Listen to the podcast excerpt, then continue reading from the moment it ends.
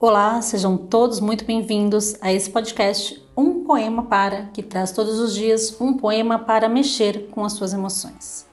Se você está chegando agora, saiba que essa semana nossa programação está especial, toda dedicada à poesia escrita por poetas negros e negras, e também, é claro, lida por pessoas negras.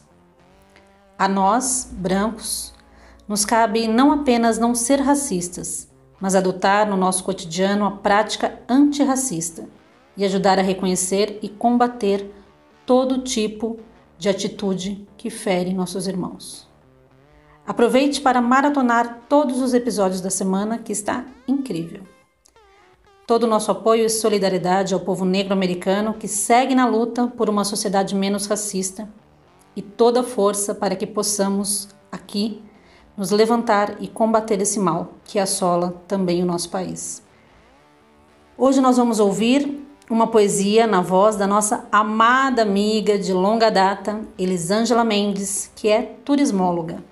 Ela gentilmente aceitou o nosso convite e escolheu uma poesia da deusa poetisa. A deusa poetisa é poeta e arte educadora de São Bernardo do Campo, São Paulo. Por meio do trabalho na literatura marginal, lançou o livreto Afronte, no qual enaltece suas origens étnicas, além dos questionamentos para sensibilizar o público sobre o racismo que se perpetua. A deusa poetisa faz parte do Islã das Minas e participou da antologia Sofalá.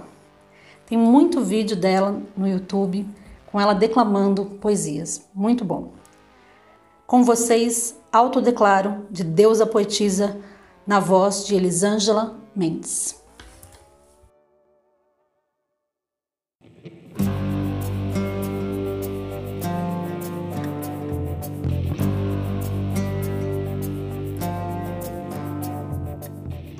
Autodeclaro.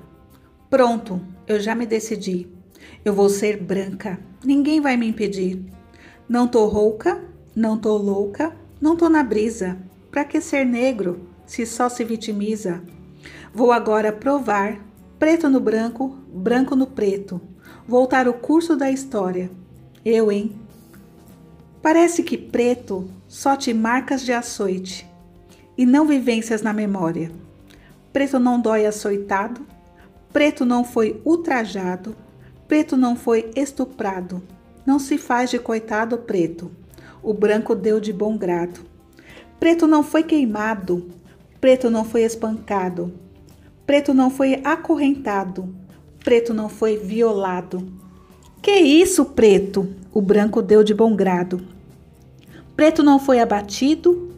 Preto não foi interrompido. Preto não foi corrompido. Que isso, capataz? Traz mais preto, traz. O branco só quis ajudar o preto.